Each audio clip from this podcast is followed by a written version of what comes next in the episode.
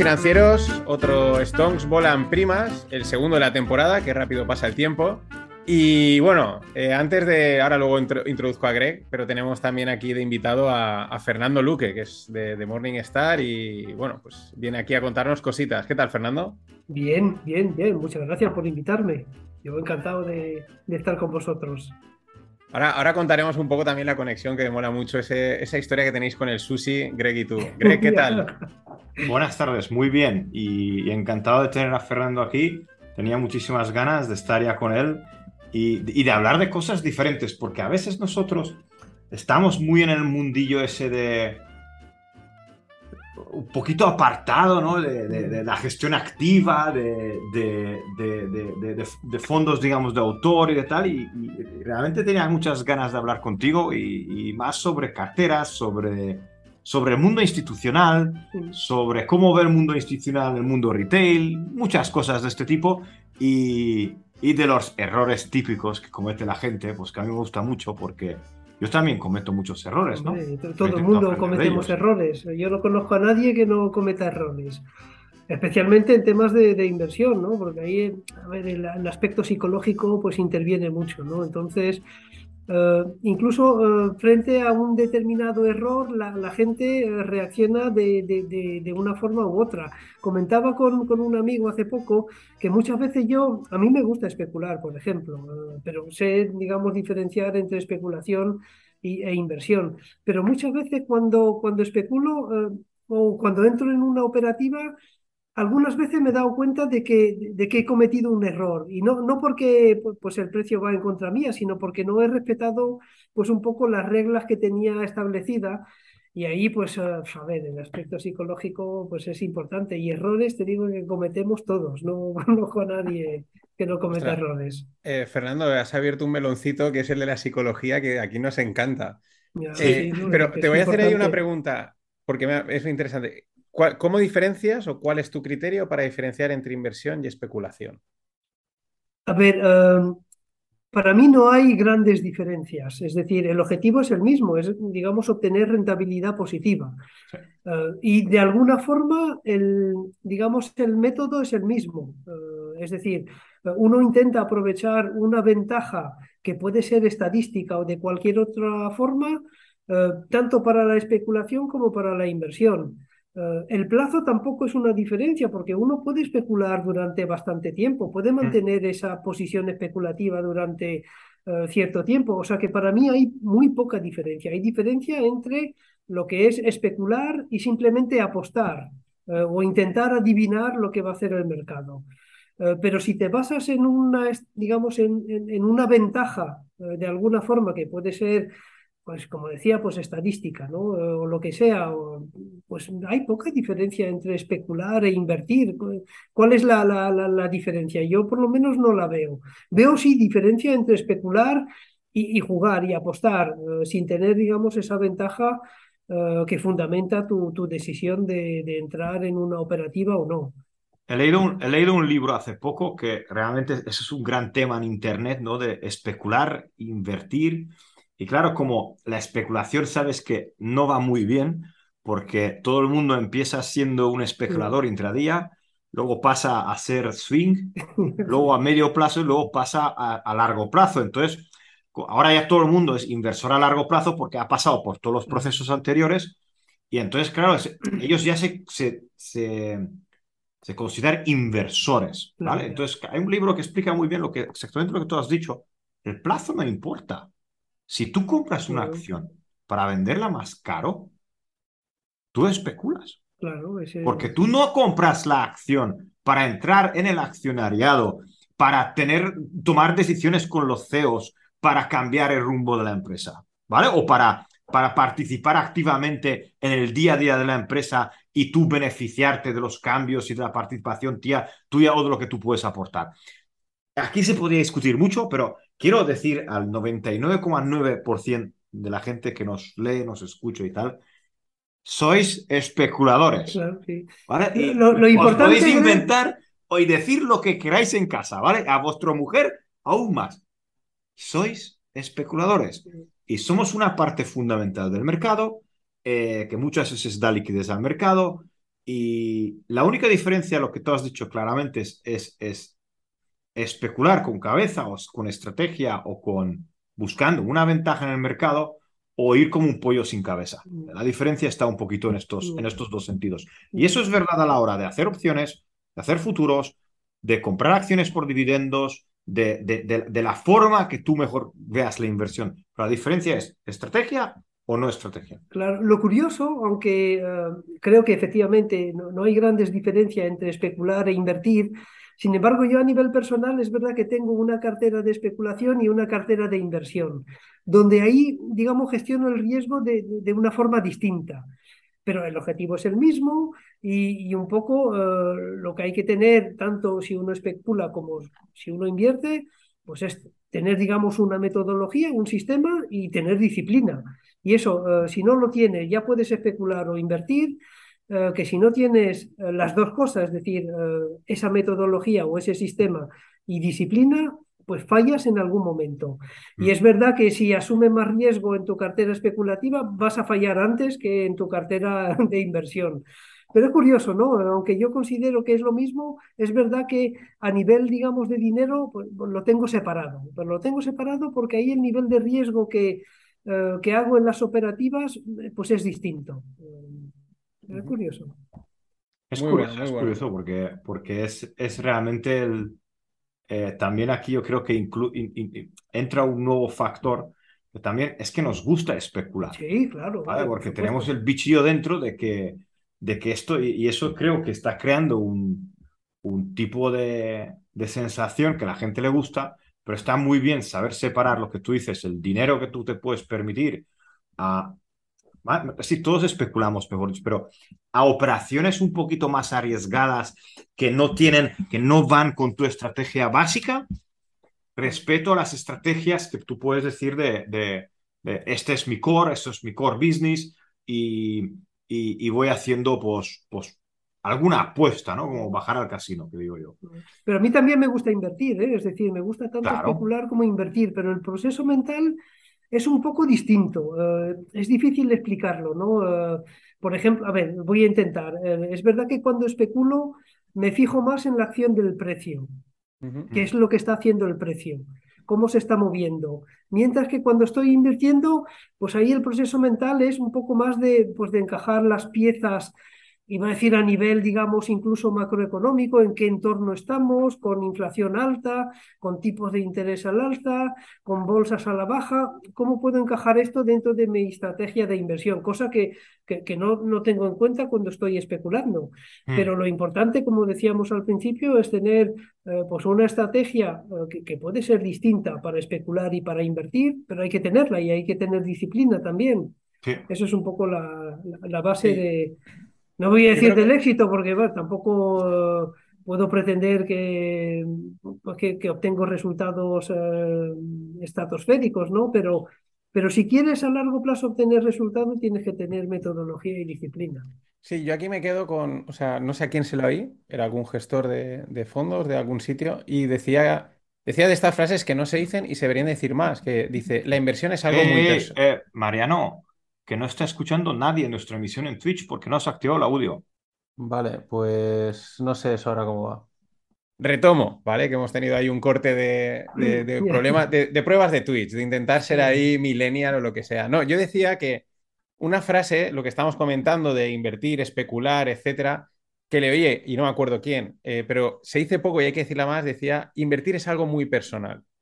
Y, y, yo estoy muy de acuerdo. Es, una cosa, es un proceso lo difícil, que es un proceso de muchos años de ir aprendiendo y tal y cual, ir aprendiéndote a ti mismo hasta que tú vas encontrando dónde estás cómodo. Pero el problema es que eso no lo aprendes en, en dos días, lo aprendes con una experiencia, con, pues eso, oyendo a gente disparatada como nosotros, gente más sensata como Fernando, eh, probando tal y cual, y tú vas entendiendo, para a lo mejor para ti, qué es especular y qué es, porque aquí podríamos poner a todos los oyentes y cada uno te diría que él, para una cosa es invertir y otra especular, ¿no? Y es eso, es eso una cosa que tenemos en cuenta, es algo muy, muy personal invertir, ¿no? Y cada uno acaba definiendo eh, sus, eh, sus líneas. Y luego, con lo último que decías, ¿no? De tener una estrategia y una metodología, me gusta mucho que lo dice siempre Mike Green, que dice, una de las claves es, tú una vez tienes ese proceso que te gusta y en el que estás cómodo, dice, si lo mantienes, si es exitoso, no exitoso quiere decir que dé dinero, ¿no? Que no pierda. Si tú lo mantienes a lo largo de mucho tiempo, vas a sacar más rentabilidad que yendo cambiando estrategia y siguiendo a lo que más suena, ¿no? Es, es una idea que dice Mac Green que, que sabe mucho de esto, claro. Claro. Y luego psicológicamente también tener, digamos, esa estrategia eh, y esa disciplina te ayuda mucho. Claro, imagina a alguien sin estrategia y sin disciplina, que es, a ver, es mucha gente, te, lo digo, eh, mucha gente, yo que estoy más próximo al, al mundo de, de, los fondos de inversión que el de, que el de, por ejemplo, que el de las acciones. Eh, en el mundo de los fondos de inversión la gente se preocupa mucho de seleccionar fondos pero no de construir carteras, ¿no? Eh, ¿Por qué? Porque quizás es más fácil eh, pues ver la rentabilidad de un fondo y decir, vale, pues eh, compro este, compro lo otro. Y luego ves a, usuarios, por ejemplo, de, de nuestra página web que terminan con, con 50 fondos, con 60 fondos, y no estoy exagerando, y al final no saben lo que tienen en cartera. ¿Por qué? Porque han ido ahí picoteando fondos que pues han oído de que, pues yo qué sé, por la inteligencia artificial, el metaverso, lo que sea, han ido acumulando esos fondos y al final no saben realmente lo que tienen en cartera, ¿no? Eso yo creo que es uno también de los grandes errores que cometen los inversores, el, acumular, ¿no? Sí, yo lo digo, yo lo digo siempre, que me hace mucha gracia también cuando veo los, los quesitos que digo en Twitter, ¿no? Que hay gente que publica sus carteras, que es con el quesito, ¿no? y lo ves y dices, es que tienen demasiadas posiciones, demasiadas, o sea, de todo. Tienen una mezcla, eh, tienen comprado un indexado, tienen el fondo de autor de fulanito, el fondo de autor de menganito y estas acciones, dices, tienen lo mismo, o sea, es lo mismo, le has cambiado los colores, le has cambiado tal, pero realmente es, es una cartera que podría, pues cómprate el SP500 y tiene lo mismo, ¿no? O sea... Totalmente, sí, sí, sí, esa sobrediversificación es uno de los errores típicos, ¿no? También eh, de los inversores, tienen tantos fondos que al final, bueno, eh, si te compras el MSCI World, pues lo, tienes ahí, lo estás replicando, eh, probablemente a un coste más bajo que, que, las posiciones que tienes eh, individualmente y no tienes que preocuparte, pero no son conscientes de ello, porque muchas veces se lo digo también, es que tienes tantas posiciones, incluso a nivel de fondos, que, que, lo que tienes aquí es un índice mundial y punto.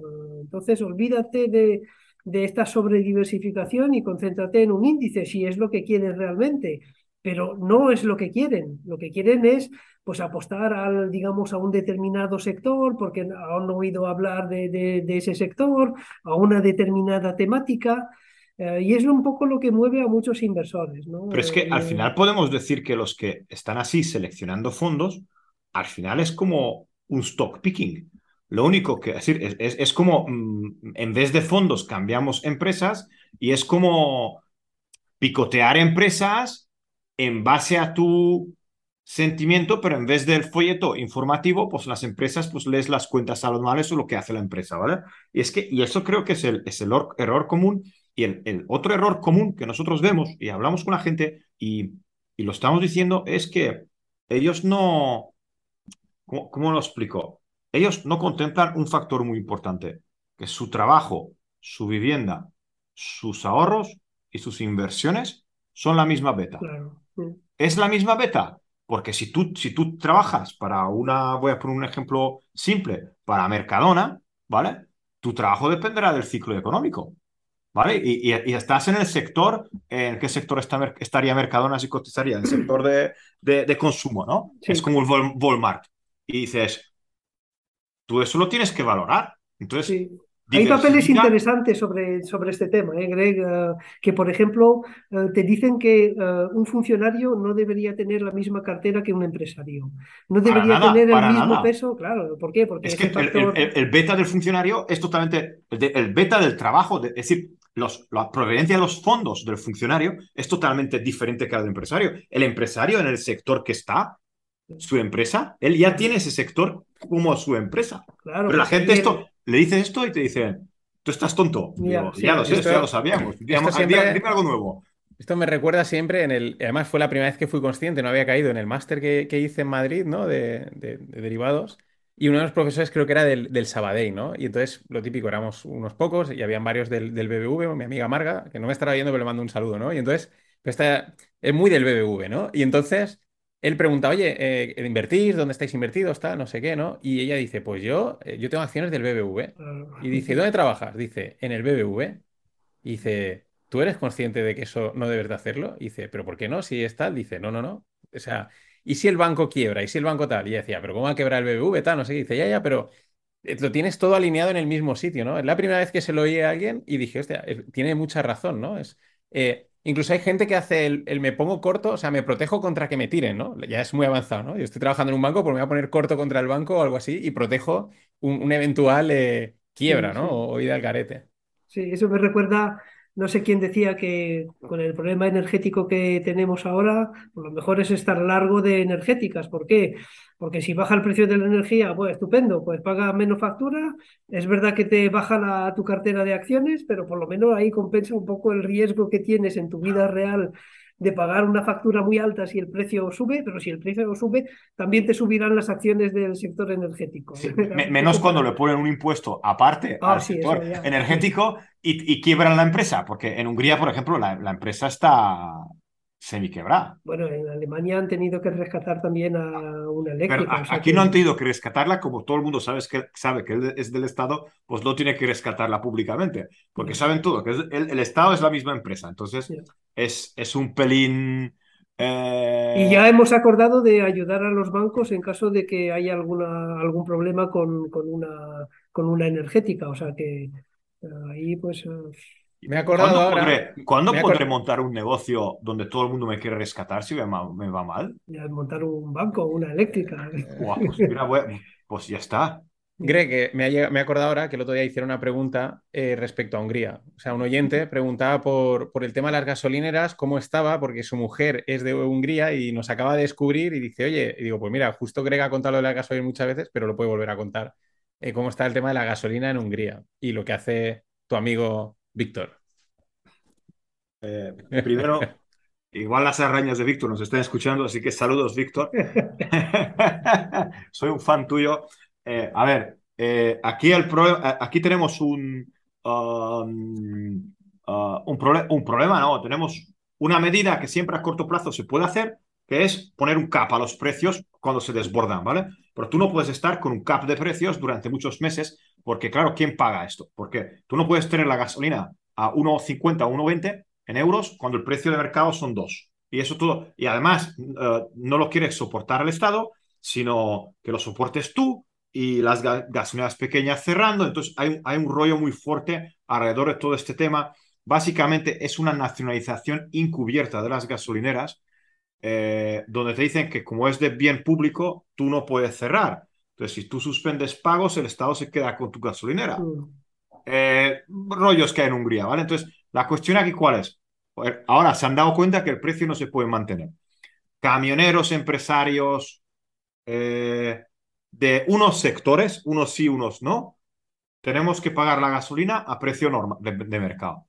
Si eres una persona normal y corriente, pues lo pagas a un descuento, pero muchas gasolineras solo te dejan comprar X litros.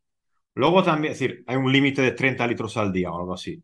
Luego hubo otro problema con las gasolineras de que, de que las empresas extranjeras que venden gasolina en Hungría, como también les han puesto un precio máximo a ellas, ¿dónde vas a vender? ¿En Rumanía o en Hungría donde te, te dicen el precio? pues han vendido toda la gasolina a todos los países colindantes porque en Hungría no lo pueden. Entonces se ha creado un, un, un, sorteo de gasolina y sí que hubo días donde te ibas a la gasolinera, no había gasolinera, pero no había por el mismo gobierno, no porque faltaba, porque las refinerías que están en Hungría y las refinerías que están en, en, Austria, en Chequia creo que de Moles la empresa es como Repsol, la misma empresa no vendía a Hungría. ¿Por qué? Porque ahí tenía un precio máximo para vender, para decir, tenía un precio establecido y el vecino lo podía vender con un 20-30% más caro. Pues ¿a quién le vendes? Al vecino.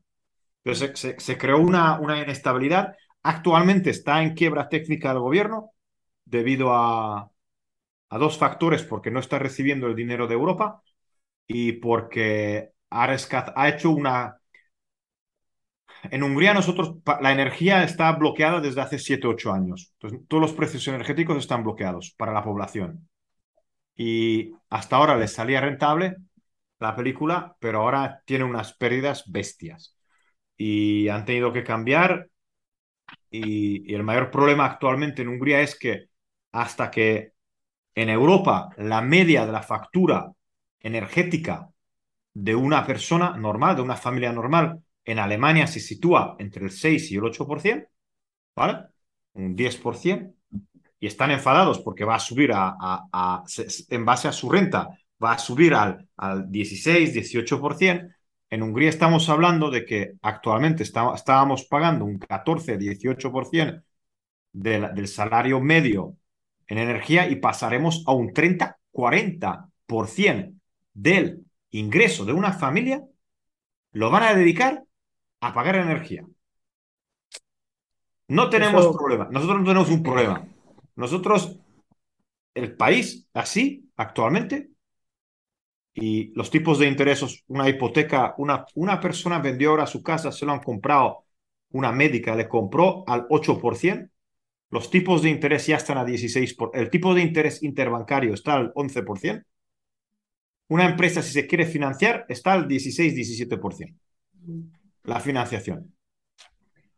Eso la pues consecuencia es revueltas en las calles. Eh, eh, por ahora no hay revueltas porque, porque tiene una, una forma de comunicación muy buena y lo están montando en plan muy bonito.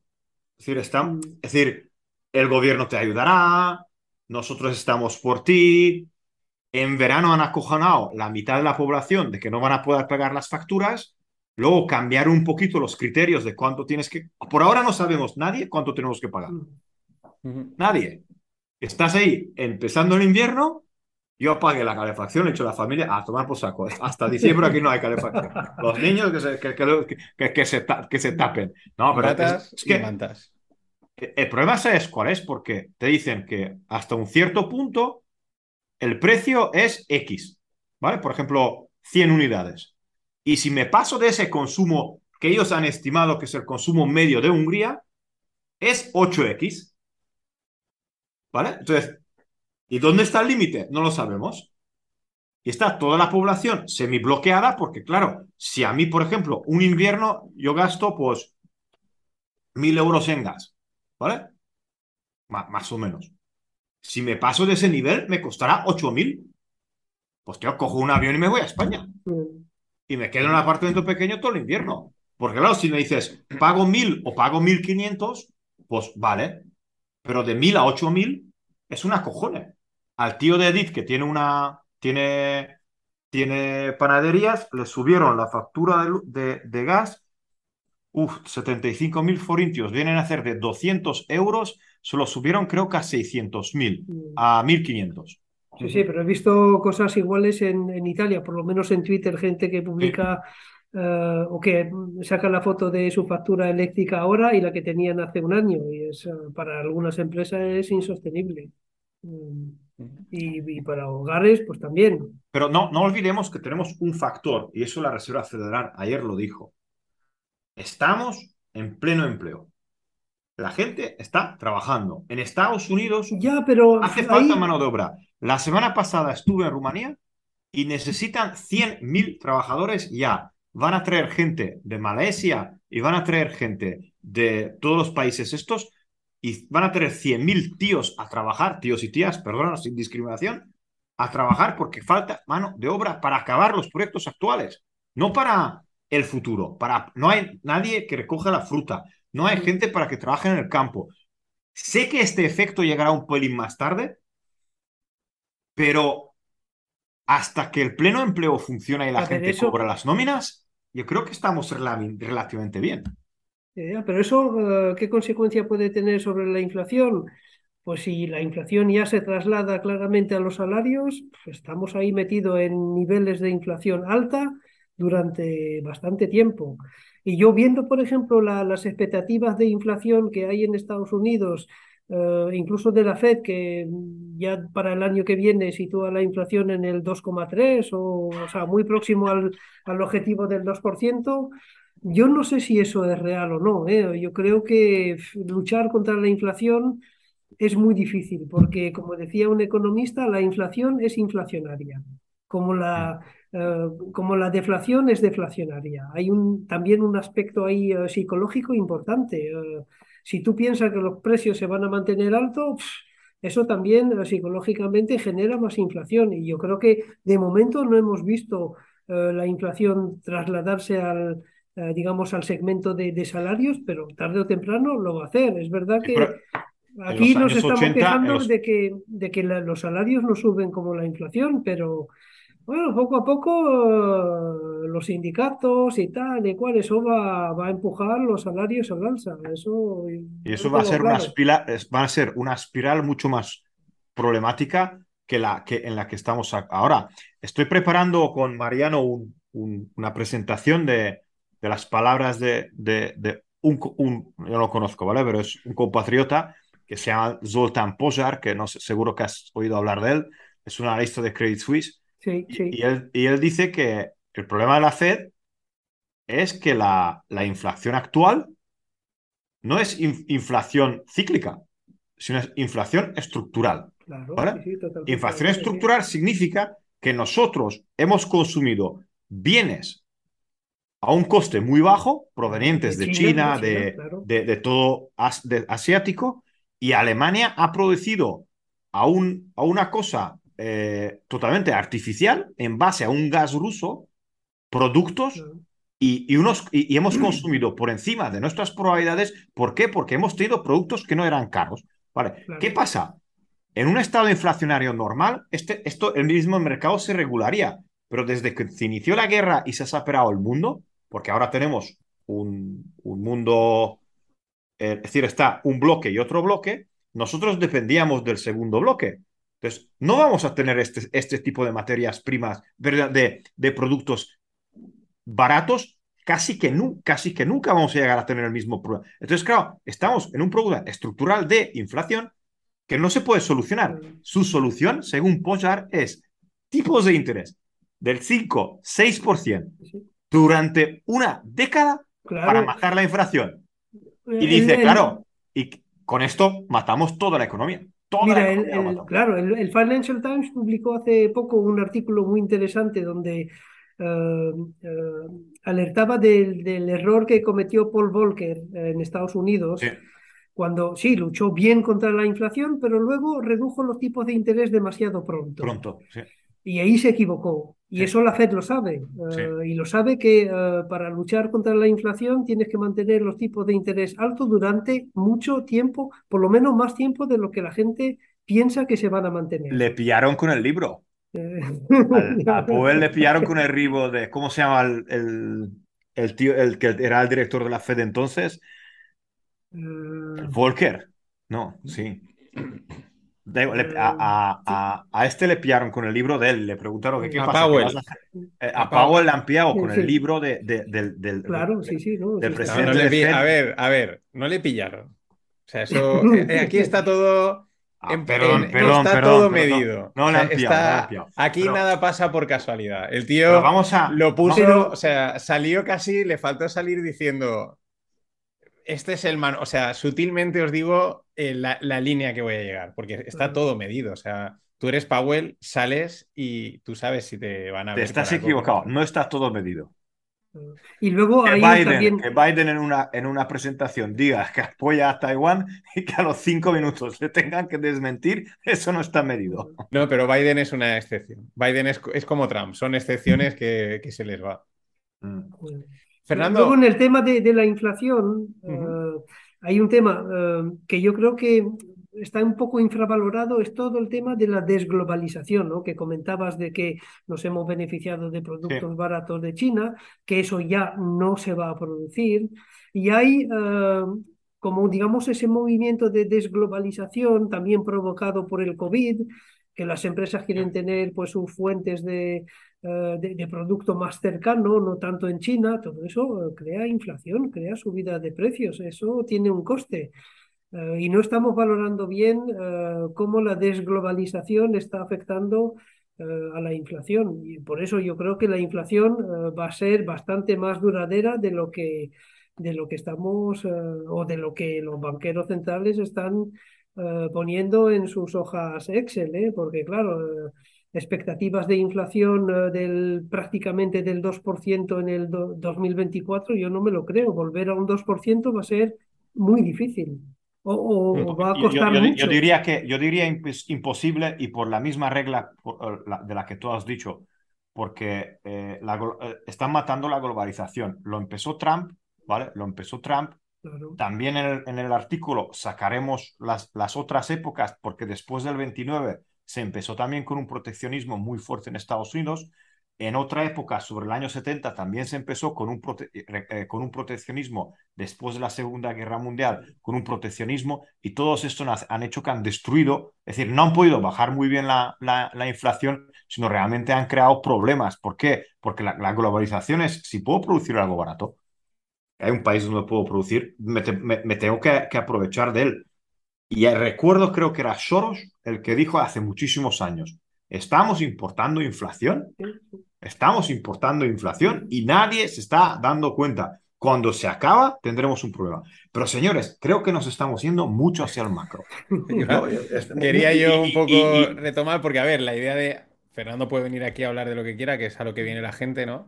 Y hemos tocado, y si es otro día también, pero bueno, eh, eh, básicamente es que ha creado un curso de gestión de carteras de- y de fondos de inversión, ¿no? Lo que estábamos hablando antes del corte y toda esta historia, de los errores que cometen los inversores. Y bueno, pues el curso ya está abierto. Ahora vamos a hablar un poco del curso, vamos a seguir hablando de fondos.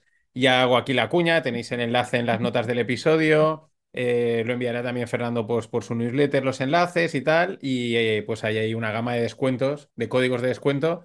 El de este programa es Stonks22, ¿vale? Con el código Stonks22 pues tenéis eh, un descuento y luego pues los suscriptores de Fernando tendrán el suyo y así cada uno tiene, tiene su descuento. Y bueno, pues cuenta un poco, pero antes de hablar de eso, porque se me va a olvidar, explica también un poco en Morningstar en España qué hacéis, porque es solo publicación o también has dicho, tenemos clientes con carteras de fondos y ahí he dicho, no sé si es solo información o también hay algo de gestión o... No, ahí me refería un poco a lo que la, gente, digamos, publica o, realiza, digamos, sus carteras de inversión con nuestra, nuestra plataforma. A, ver, ahí lo que hacemos en, eh, Morningstar en España, eh, a nivel de la página web, pues es lo que yo hago, es decir, es un poco eh, pues alimentar la página web de contenido, porque ahí tenemos mucho contenido, tanto de fondos como de acciones, como de ETFs eh, que producimos tanto en Estados Unidos como en Europa, y ahí es un poco eh, transmitir la filosofía de la compañía a través de, de la página web, pero la página web no es el negocio de Morningstar. Mucha gente piensa que Morningstar vive de la página web. No, no podríamos vivir de la página web. Imagínate, en la oficina aquí en Madrid estamos ya pues rozando los, eh, iba a decir, los 150 empleados. y de la página web solo me ocupo yo, una persona. ¿Dónde está el negocio y nuestro core business? Está pues en, en la venta de, de- de terminales eh, que llamamos Morningstar Direct, que es un poco similar al Bloomberg, al terminal Bloomberg, la venta de bases de datos, pero no hacemos eh, gestión de carteras para, para clientes, por lo menos en, en España no, no tenemos todavía ese negocio. Ah, muy bien, muy bien. Y bueno, pues cuéntanos también un poco a partir de tu experiencia, ¿no? De todos los años que llevas eh, con fondos de inversión, asesorando, analizándolos, siguiéndolos, etcétera, porque son más de 20 años en Morningstar, que son, son, son, son sus años. Sí. Y has visto muchas carteras, has visto muchos fondos, has visto muchas tendencias. Y en base a eso, en base a eso y a pues un encuentro con Greg comiendo sushi, Eso, pues que dijisteis, en oye, Budapest, aquí en Budapest. en Budapest, esto, cuenta ahí un poquito. Estábamos Cuenta, paseando no, en el cuenta, cuenta la realidad, porque cuenta la realidad Estábamos- del sushi. Cuenta la realidad del sushi, Greg. Pero, Ah, eh, Greg, eh, eh, todo más que el- empezó. Sí, dime, dime, dime, No, no, Fernando, no. perdona. Más que el sushi me gustó el vino, que era espectacular. De hecho, luego intentamos comprarlo en un pequeño comercio, No pero no tenían ese, ese No, porque son, son, son unas, son como bodegas pequeñas y limitadas que, que tienen un vino bueno, que no es barato, no es, pero es bueno. Y, y a mí también me encantó. Y hace dos o tres semanas estuve también ah, con un amigo y tomamos el mismo vino y estaba muy bueno. Estaba muy bueno. El vino, te- tienes razón. Pero todo empezó paseando por el castillo y, y estábamos hablando de, lo- de los errores comunes, ¿no? Y de, y de- y de cómo la gente realmente comete estos errores de, de pensar que tienen una cartera, pero realmente no tienen una cartera, se dan cuenta tarde Y, y, de aquí empezó todo un poquito de, que yo le he dicho, ¿y por qué no comentamos esto? ¿Por qué no le decimos a la gente? ¿Por qué no intentamos educarlo? Porque al fin y al cabo nosotros lo que intentamos es transmitir nuestra, nuestros conocimientos. Eh, grabamos cosas, contamos los errores que tenemos, contamos los errores que vemos. Aquí la gente nos podría decir, por supuesto, que ¿por qué no lo hacemos gratis? Porque mi madre no es María Teresa de la Calcuta y estoy dedicando tiempo, Fernando también está dedicando tiempo que podría estar con su mujer o con, haciendo lo que sea, y, y eso, pero realmente lo que queremos daros es conocimientos nuestros de hace 20 años en los mercados para que, para que la gente vea los errores que cometen. Y tú tienes acceso donde ves muchos errores. Yo he visto muchos errores. Llevo más de 20 años invirtiendo y está muy mal el tema, ¿entiendes? Entonces... No, y aparte... Aparte, para, hablo también desde nosotros, ¿no? Que hablamos siempre cosas más raras, más técnicas, volatilidades, flujos, gammas, cosas así muy raras. Tenemos el curso opciones, o sea, tenemos. Y oye, la idea de hacer un curso o tener un curso que es para todos los públicos, para el inversor de largo plazo, eh, que quiere, pues eso, crear su cartera, proteger el dinero, hacerlo crecer, eh, con una gestión más tranquila, no tan activa como la que llevamos en el grupo en la suscripción y la gente más que nos sigue, nos parecía eh, complemento perfecto. Pero no habéis dicho que a mí lo que me dijo Greg, dice, joder, me lo llevo a comer sushi y no le mola el sushi. Dice, pero bueno, se lo han pasado bien. no, no, no, que va, a ver. Eh, es que no, te voy, a decir, te voy a decir una cosa. Yo no había probado el sushi eh, hasta pues que me invitaste al restaurante, es verdad y me encantó. Y a mi hijo también. Mi hijo no había comido sushi en su vida y ahora pues eh, es un fanático del sushi. Eh, eh, eso, igual no te viene bien a ti, pero lo siento, lo siento. a, mí, a mí me pasó algo parecido porque yo no estaba en el, que, en el de Gre, que siempre sé que me lo ha dicho, el de Tokio, ¿no? Tokio, ¿se llama Tokio Budapest eso? Sí. no está, pero dice que es bueno. Pero yo la primera vez que probé sushi lo probé en un restaurante que abrió en Valencia, que era lo abrieron a lo bestia, o sea, trayendo el sushi en el pescado en avión todos los días y tal, me invitaron y esa fue la primera vez. Luego el resto de sushis que probé he dicho, bueno, bien, ¿sabes? Pero claro, te ponen ahí. Mm. Eh, y eso. Bueno, y tú, el, bueno, ¿cómo ha sido crear el curso, Fernando? ¿Cómo lo has orientado? ¿Cómo lo has estructurado? Eh, ¿Objetivos? ¿Qué quieres que.? A ver, el curso eh, a nivel de, estructura es muy fácil. Hay tres partes, que yo creo que son tres partes importantes a la hora de, construir bien una cartera.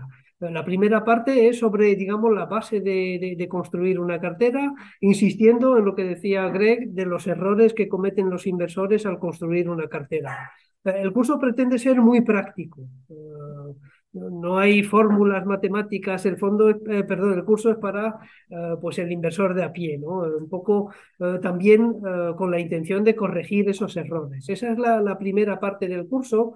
Luego hay una segunda parte que es importante, que yo creo que, digamos, yo creo que va a gustar mucho porque es un poco porque no solo es, es importante construir bien una cartera, también es importante pues, elegir bien los fondos y ahí pues eh, analizo cómo eh, seleccionar fondos de renta fija, de renta variable, eh, de materias primas, de gestión alternativa. Cada grandes categorías de fondos pues le dedico pues un apartado especial.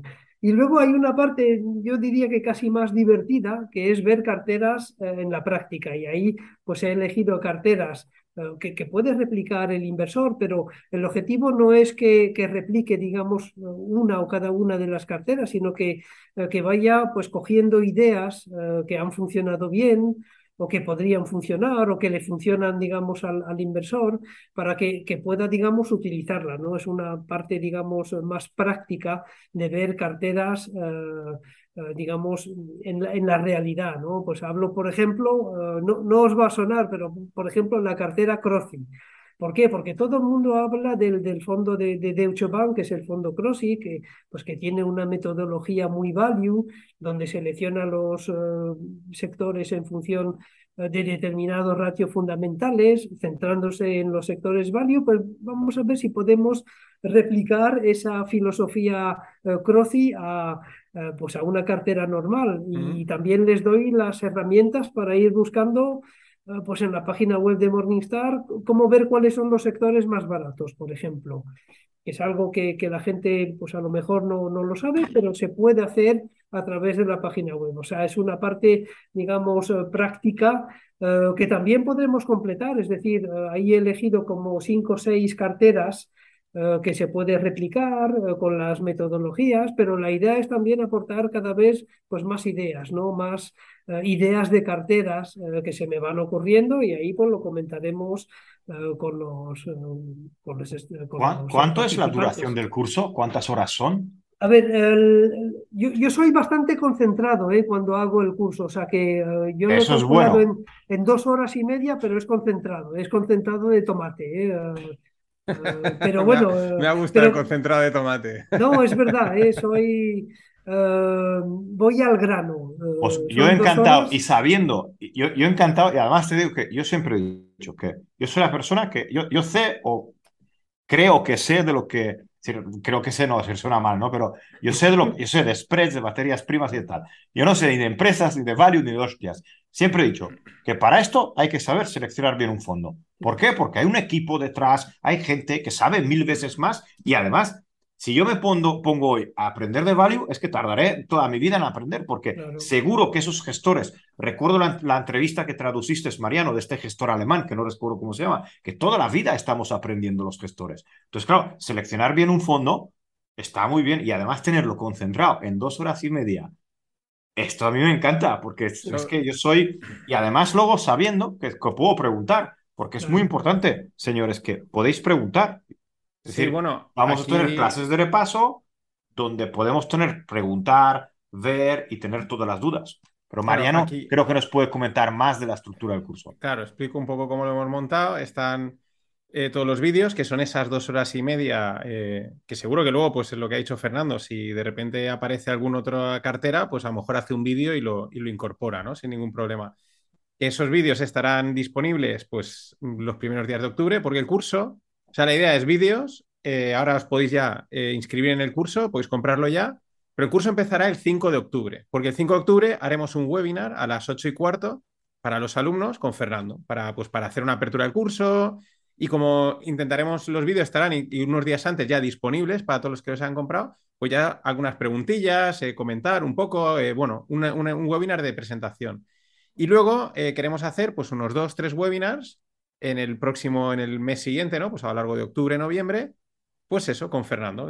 pues los alumnos, pues ya muchos habrán hecho el curso, tendrán dudas, querrán ver y oye, pues un par de webinars, tres, según sobre la marcha, somos flexibles, pues para que podáis hablar con Fernando, preguntarle cosas, matices, dudas, etcétera, ¿no? Ese tipo de interacción y esa continuidad. Y además de eso, pues todos los alumnos los metemos en el Circle, que haré un espacio de... El Circle es la plataforma que gastamos para, de comunidad con la gente, que es como una especie de Facebook privado. Entonces haré un grupo específico para este curso y aparte una newsletter. Entonces es una manera también de que una vez acabe el curso y tal, pues dentro de cuatro o cinco meses, pues Fernando ve una cartera interesante, alguna novedad, pues puede enviar un correo o a través de Circle, pues se sigue, puede seguir comentando, ¿no? Para que darle un poquito de continuidad, eh, pues eso, por al final también mola ir comentando, ir creando, pues es un poquito de peña, ¿no? alrededor de los fondos y, ese seguimiento de Fernando, porque lo de siempre, esto no es algo estático, esto son, aunque hay carteras muy definidas, aunque esté muy claro que es un fondo de inversión, etcétera, pero siempre hay, puede aparecer una nueva cartera, un nuevo modelo, alguna adaptación a mercado, cosas así, y eso pues ir comentándolo. Y decimos, eh, en ese sentido es un poco todo lo contrario a lo que hacemos normalmente en Spregreg, mucho más tranquilo, no es tan a diario, tan semanalmente movimientos de mercado, que es, así como es la, la suscripción de Delta, sino pues eso, oye, pues tranquilamente, recibes tu actualización, cuando toca, puedes preguntar. Y esa es un poco la, idea del curso. Ya digo, el, 5 de octubre se cierra las inscripciones y empieza el curso. Eh, precio más bajo de ver. Más adelante lo subiremos. Esto funciona así. Sí, a ver, yo creo que va a ser interesante. Nosotros somos inflacionistas. sobre todo en la parte de, de, seguimiento de esas carteras, ¿no? Hay algunas carteras que una cartera que he construido yo, que hago un seguimiento y ahí puedo compartir eh, pues mi Excel, no, no hay ningún secreto, no, no tengo ahí el, el, digamos, el secreto de, de, esa cartera, sino pues el tener los datos históricos eh, yo creo que puede, puede ser muy útil para, para los inversores y hacer el seguimiento con ellos, pues yo encantado. Eso, ahí le, has dado, le has dado el, el, el, en el punto, ¿vale? Yo aprendí de spreads y aprendí de materias primas casi que solo. en el momento que empecé a conocer dos o tres personas y me, pude apoyar en, en el conocimiento de alguien que está más cerca a lo que yo estoy haciendo, eso es impresionante cómo cambia tu, tu posibilidad de aprender. ¿Le tienes que dedicar horas? Sí. ¿Tienes que estar ahí leyendo investigando? Sí. Pero claro, pero es que es totalmente diferente de poder hacer una pregunta o estar en una comunidad donde a lo mejor tu duda ya está saliendo, alguien lo ha preguntado, lo lees, ah, digo, mira, ya lo han contestado, ya, ya lo entiendo. Y dos, luego poder quedar con la gente, hablar con ellos, hacer meetings y, eso a mí, eso es lo que yo más valoro y por eso todos los, nuestros cursos intentan ser de esta forma. Y yo también aprendí, ¿eh? no te creas, Greg, ¿eh? que a lo mejor alguien viene y dice, oye, Fernando, que he visto pues este fondo que utiliza una metodología cuantitativa, ¿se puede replicar? Pues ahí lo vemos.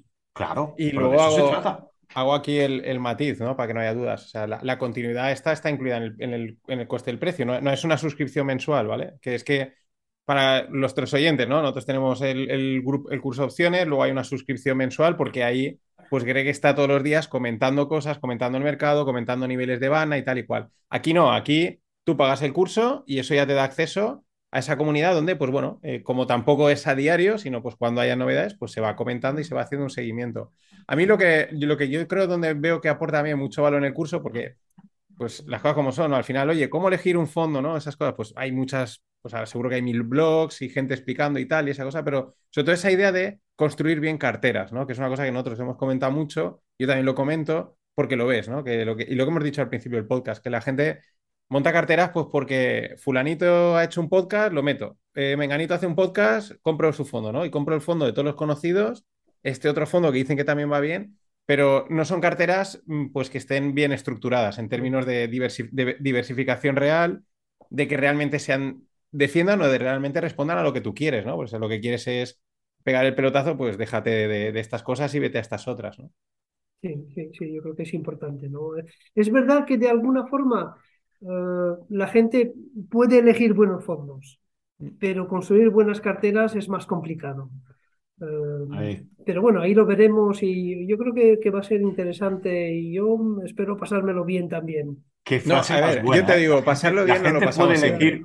Esta, frase debería ser la, la frase. No, mira, por ejemplo, eh, estoy leyendo un libro que lo compré hace yo creo que hace por lo menos 20 años, ¿no? Eh, de un analista técnico en Estados Unidos. Eh, el, título del libro, ¿lo puedo enseñar? Sí, sí. No me pagan, ¿eh? eh lo que pasa es que, claro, aparece... Es Active Asset Allocation. Es un tío que intenta construir carteras eh, a través de ETFs, lo hace a través de ETFs, pero, por ejemplo, basándose en los ciclos del mercado y en función de, del entorno en el que se encuentra, pues propone pues, un una determinada cartera eh, utilizando sobre todo ETFs sectoriales. Pues bien, lo estoy leyendo y espero pues, eh, ir, digamos, con, con, una cartera ya pues eh, preparada para que la gente pues, lo, pueda ver o pueda por lo menos eh, utilizar este tipo de metodología que, a lo mejor le sirve o a lo mejor eh, la gente pues, prefiere otro tipo de cartera, pero es un poco dar una diversidad dentro de la cartera. La idea no es que yo construya una cartera, porque como decíamos al principio, pues cada uno tiene de su padre y de su madre, ¿no? Cada uno pues tiene su nivel de riesgo. Yo creo que es imposible eh, decir, esta es la cartera perfecta para todo. Esto es imposible.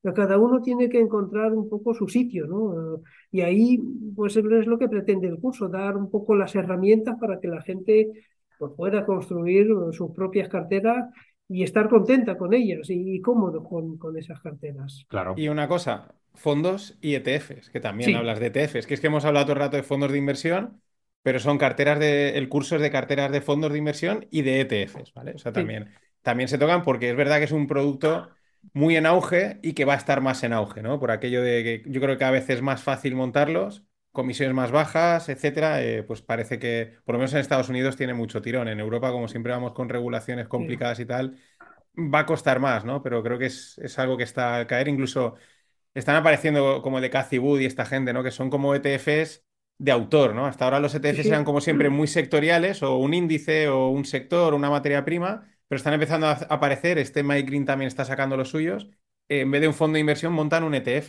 pero es un ETF de autor, de fulanito monta, eh, pone lo que él quiere, ¿no? Son ETFs de gestión activa, se llama así, de ETFs de gestión activa, que parece un poco un contrasentido, pero no.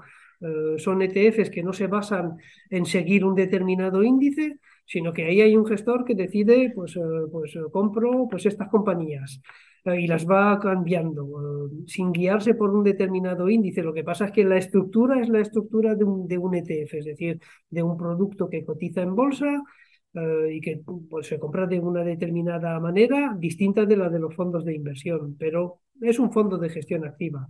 Sí, hay muchos cambios en el mundo de los ETFs y cosas muy interesantes. Por ejemplo, eh, lo último que está apareciendo en Estados Unidos son ETFs eh, que invierten en un solo bono. Es decir, por, no, perdón, a ver si me explico.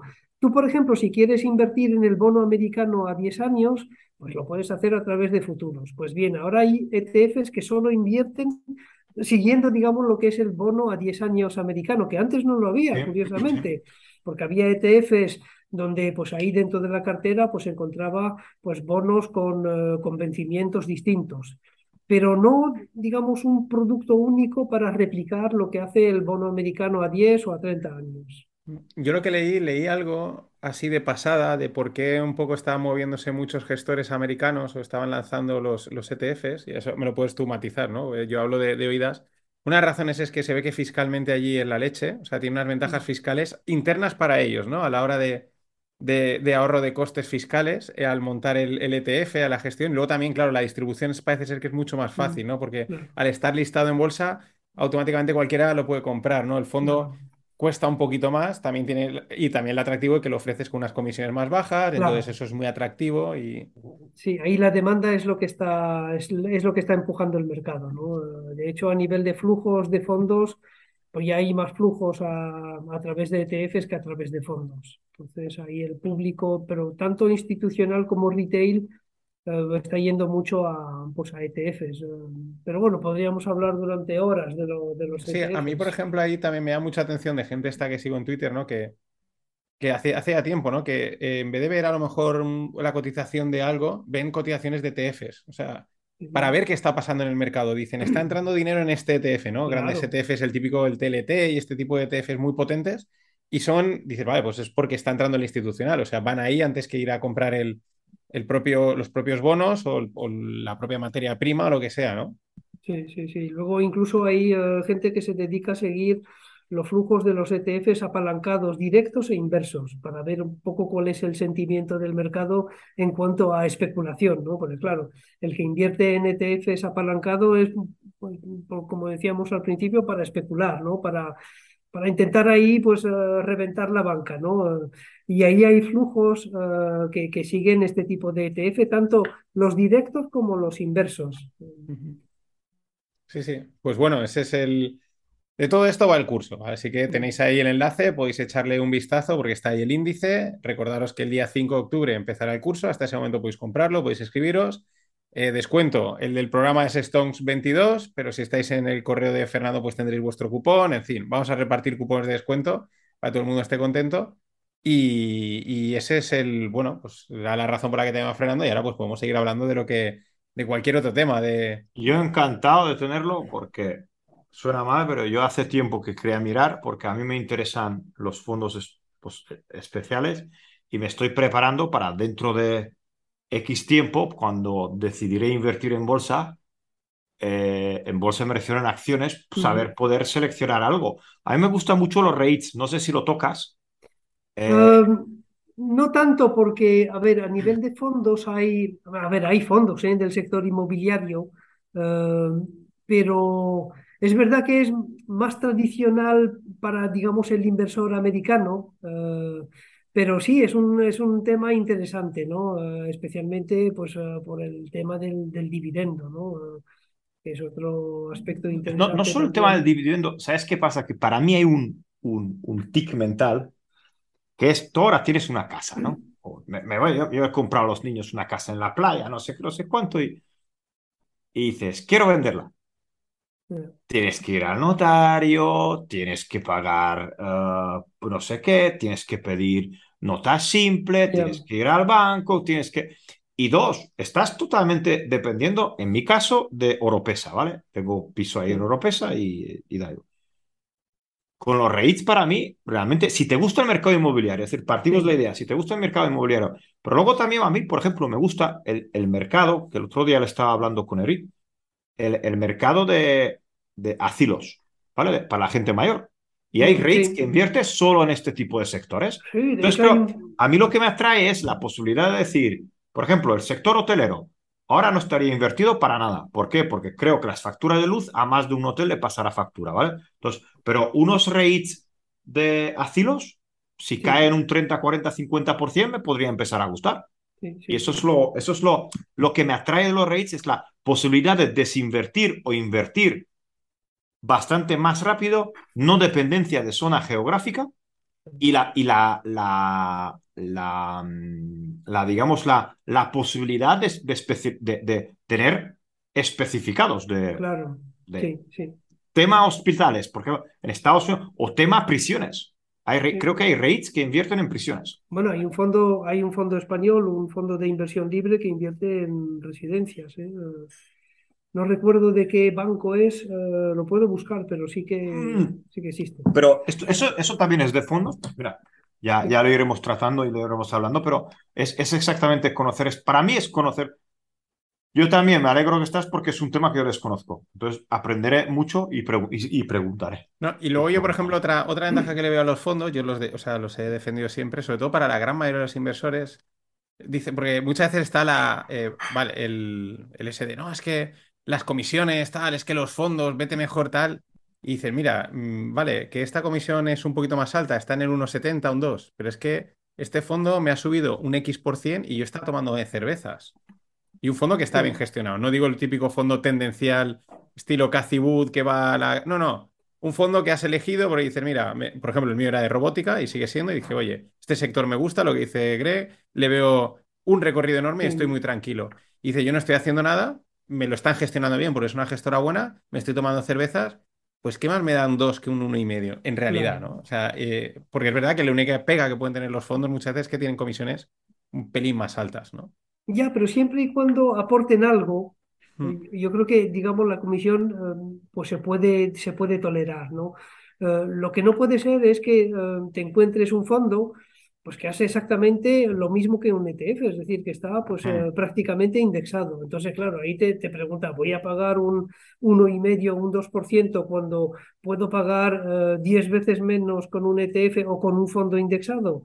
Yo creo que el gran debate no es tanto entre eh, gestión activa y gestión pasiva. Entre, es entre los verdaderos fondos de gestión activa y los falsos fondos de gestión activa. Es ahí donde está, digamos, el meollo de la cuestión. el, que, el, que, te dice, te voy a cobrar el celo 55 solo, pero invierto en ETFs. Mm. Eh, no, porque los ETFs los invierto yo también. Es decir, no me inviertas en ETFs. Mira, yo estoy, yo estoy en el lado de la gestión activa. Estamos ahora con unos cambios y tal, pero mm, las horas que le puedes dedicar de gestión activa y con todos los problemas que te pueden salir y todo tal, es que no lo puedes. Y, yo, yo, en un fondo, lo que tú dices, si es, index, si es indexación, pues me indexo yo. Pero si es alguien, un fondo de gestión activa, pues me interesa mucho al gestor. Y hay que pagarlo. ¿Por qué esperas de alguien que te gestione tu capital si no te indexas? De forma activa sin pagarle. Es como, es, ¿por qué pretendes pagar por un, por un billete de avión si el, el robot podría llevarte el, el avión? ¿Sí o no? Sí, sí. Fernando, dime, yo te voy a, dime cosas que te han llamado la atención que has encontrado en fondos. Te pongo ejemplo, ¿no? Yo a veces que pues alguien te pregunta tal y coges el fondo y yo me acuerdo que son de esos detallitos, ¿no? Me acuerdo uno que decía, era Fondo, no, se le habían puesto pues porque le dijo, yo soy de perfil de riesgo, era una chica y quería ganar, pues, que le fuese bien, ¿no? Y, le dan un fondo que era ah, como agresivo o algo así, ¿no? Pero tú coges el fondo y tenía depósitos en el Sabadell, depósitos en el BBVA, y digo, y ya, ¿qué es mal fondo? Digo, no, no es un mal fondo porque es un fondo de inversión y cumple una regulación y, y es seguro desde el punto de vista que no te van a robar el dinero, ¿no? Pero no cumple con lo que tú quieres, o sea, un fondo que tú quieres ganar dinero o arriesgar y tiene pues unos porcentajes ahí metidos en depósitos, en una serie de instrumentos que, mm, que no, pues mm, claro que luego muchas veces el fondo es del propio banco, se recolocan entre ellos depósitos, hacen ese tipo de cosas. Cosas de este estilo que te hayas visto así, que te han llamado la atención y has dicho, ostras, mira, esta recuerdo esta, que siempre se ven cosas divertidas. Eh, ¿A nivel de cartera o a nivel de, digamos, de resultado? Porque a nivel de resultado, pues es curioso, por ejemplo, nosotros miramos mucho las rentabilidades a, digamos, a largo plazo, a 10 años. Y claro, cuando intentas buscar un fondo eh, que cada año ha estado, digamos, en el primer cuartil, pues es difícil, ¿eh? Es difícil. ¿Por qué? Porque hay mucha competencia entre fondos. Pero te aseguro que, eh, y no recuerdo el nombre del fondo, era un fondo español, eh, el fondo había conseguido estar en el último cuartil en cada uno de los últimos 10 años. Que era difícil, ¿eh? porque es, realmente difícil estar en el último cuartil cada uno de estos últimos 10 años. Pues había un fondo español pues que, que había conseguido ese, tremendo resultado y luego, claro, cuando veía el gráfico del fondo, dice, madre mía, es que esto, eh, y luego te, te, sorprendía ver el patrimonio que tiene el fondo. ¿Por qué? Porque era un fondo de, pues, de un banco y claro, ahí pues eh, la distribución que... tienen los bancos es, eh, es brutal. Esto, me recuerda en el, podcast de la semana pasada que contaba esto de un trader que él conocía que dice, es difícil hacerlo siempre muy bien, ¿no? O es muy... Pero también es muy difícil hacerlo siempre muy mal. O sea, ser siempre el peor es muy complicado. Pues mira, ahí había un fondo que había sido el peor una tras otra y una tras otra. Suelo, suelo hacer un artículo, pues pronto, los fondos de, Halloween, los fondos que mm. meten miedo. Y este es un típico. Este, a ver si lo recupero del año pasado y a ver si ha vuelto a estar en el, en el último cuartil. Y luego cosas también que, que ves que fondos indexados de, de, creo que de una entidad española que te cobra prácticamente un 2%. Y, pero además indica que es un indexado. Se dice, madre mía, es que ¿cómo puedes cobrar un 2% por ser un indexado? Porque hablábamos, hablábamos de, de los fondos de gestión, de los falsos fondos de gestión activa, pero no, este decía que era un fondo indexado, pero bueno, pues cobro un 2%. Sí, lo que pasa es que los, los, bancos tienen mucha fuerza, no a nivel, a nivel de distribución y a nivel de que tienen al cliente ganado. Yo lo digo porque mucho, hay mucha gente que a veces amigos y tal te preguntan, dicen, oye, estoy en este banco, me ofrece estos fondos, y digo, mira, vete a, pues a esta gestora, a estas gestoras que tienen cosas pues mejores, ¿no? Vale, y ves que al tiempo ya acaban contratando el del banco, ¿no? Porque es como les da confianza a esa marca y, o eso, ¿no? Vale, es que es indexado ya, pero me voy a ir al indexado de no sé quién, que no sé quién es. No, me meto en este y, te la están pegando, pero, pero a dos manos. Ya, lo que pasa es que mucha gente no sabe que eh, incluso dentro de la oferta de los grandes bancos, eh, ahora tienen que ofrecer también fondos extranjeros. Es, digamos, una de las grandes ventajas de, de MIFID, ¿no? El que obliga a las entidades bancarias pues a abrir su gama de productos y a ofrecer productos extranjeros. Y, y, la verdad es que, a ver, yo por ejemplo estoy en la Caixa, no me cuesta decirlo, y, la verdad es que tiene una plataforma de fondo bastante buena, pero sé que el Santander la tiene también eh, y el BBVA también. Entonces, la, gente un poco desconoce ¿no? el hecho de que pues, en los grandes bancos también pueden tener acceso a fondos eh, que no sean de la entidad, sino de, de gestoras extranjeras. Sí, lo que pasa es que al final el el nombrecito, ¿no? El Santander Tech. Santa, pues eso al final convence mucho a no, no, pero te estoy hablando de te estoy hablando de, fondos de, BlackRock, de Fidelity. no, pero me refiero a eso, que al mismo cliente sentado ahí en, delante del gestor le dice, tengo aquí este BlackRock, este Fidelity y este Santander Tech. Eso no te, lo, proponen en oficina, ¿eh? en oficina te intentan vender el, fondo. Claro, ya, no, y aunque te lo propongan, el cliente Mm, dice BlackRock no sé lo que es, Fidelity no sé lo que es, la gran mayoría, ¿no? Van a coger el de... Yo recuerdo el año pasado que a mi tía le, lo paré, pero intentaron colar uno, eh, uno que tiene el BBV. Eh, eh, tengo un vídeo hecho y eso es un, es un Frankenstein. O sea, es BBVA Quality Conservador. Pero es que cuando lo vi dije, pero dice, no, pero ha firmado todos los papeles. Digo, pero que esto tiene, es una mezcla de, tiene futuros del SP, futuros del yen, eh, una parte value, luego aparte tiene una cosa que tiene un nombre que es como un subfondo creado del BBVA que no sabe realmente lo que tiene ahí. Y es una cosa que lo único que hace es sacarte comisiones. O sea, es pero un Frankenstein, cuando lo ves por dentro dices, vaya tela, ¿no? Y tiene, creo que son, yo creo que son, no sé cuántos billones tiene de bajo gestión, cuatro o cinco billones, pero por la, por la distribución. Yo solo os digo, y creo que con esto ya nos estamos, estamos alargando, eh, cuando yo trabajé en, en Bancaja, Bankia, creo que era Bankia pie la última época de Bankia, tenía una compañera que además venía de Madrid, ¿no? Y empezó toda esta época de, tener que colocar fondos de inversión. Y, la, y yo estaba discutiendo con ella de que ella está diciendo a los clientes de que hay un fondo monetario que da un 1% mensual.